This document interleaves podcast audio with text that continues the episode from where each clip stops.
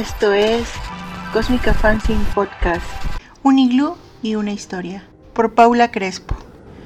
Dicen que los humanos son los destructores de su propio hogar y eso lo confirmo. Nunca han sabido apreciar la naturaleza misma, ni siquiera los colores de un atardecer. Se la pasan enfocados en su vida agitada, mirando una o más pantallas, así que decidí usar ese método a mi favor para ver si mi voz ayudaba a otras especies a no extinguirse. Señor Kloss, soy del Canal 5. Llamó alguien a la puerta de mi pequeño iglú, el último de cinco en lo que llevamos del año. Un momento, dije mientras sacaba una bufanda. Aquí en el Ártico el frío te cala en los huesos y no quiero que mi invitada se congele. Quería hablar sobre cada uno de los aspectos que me estaban perjudicando, a ver si así a alguien le remordía la conciencia.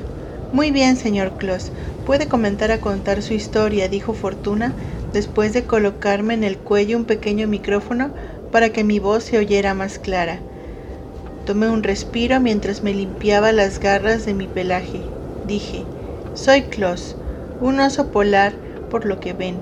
Vengo a pedirles humanos un cambio de conciencia, porque los devastadores efectos del cambio climático han acabado con todo.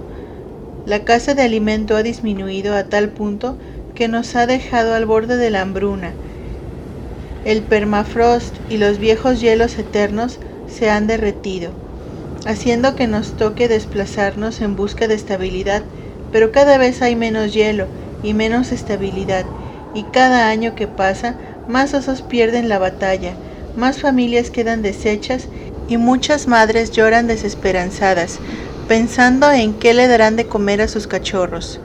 Humanos, pedimos que cambien la manera de ver la vida. Intervino la foca a mi lado y le ofrecí el micrófono para que también contara su historia. Dejen la tala de árboles y respeten las reservas naturales. Déjennos de ver como simples pedazos de carne que pueden comer o simples pieles que, como vestimenta, pueden usar y tampoco queremos ser sus payasos en esos zoológicos que solo nos privan de libertad, añadí. Queremos vivir en un lugar donde no nos extingamos en unos pocos años, pidió la foca Fortuna, mirando con ojos llorosos a la cámara que transmitía en vivo para diversas plataformas de streaming del planeta.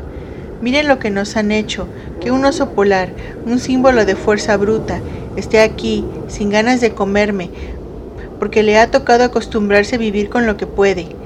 Así que agregué con sincero dramatismo, daré lo que me queda de vida por luchar contra el cambio climático y que ya no sea un problema.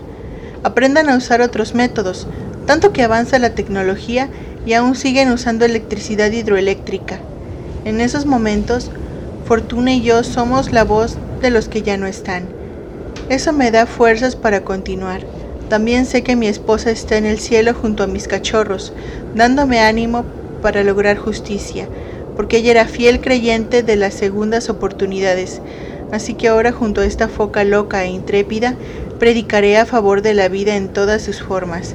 Humanos, por amor cambiemos el rumbo del mundo, y para cambiarlo, miren lo que sucede más allá de sus pantallas, concluí. Y Fortuna apagó la cámara, dando por finalizada la transmisión en vivo.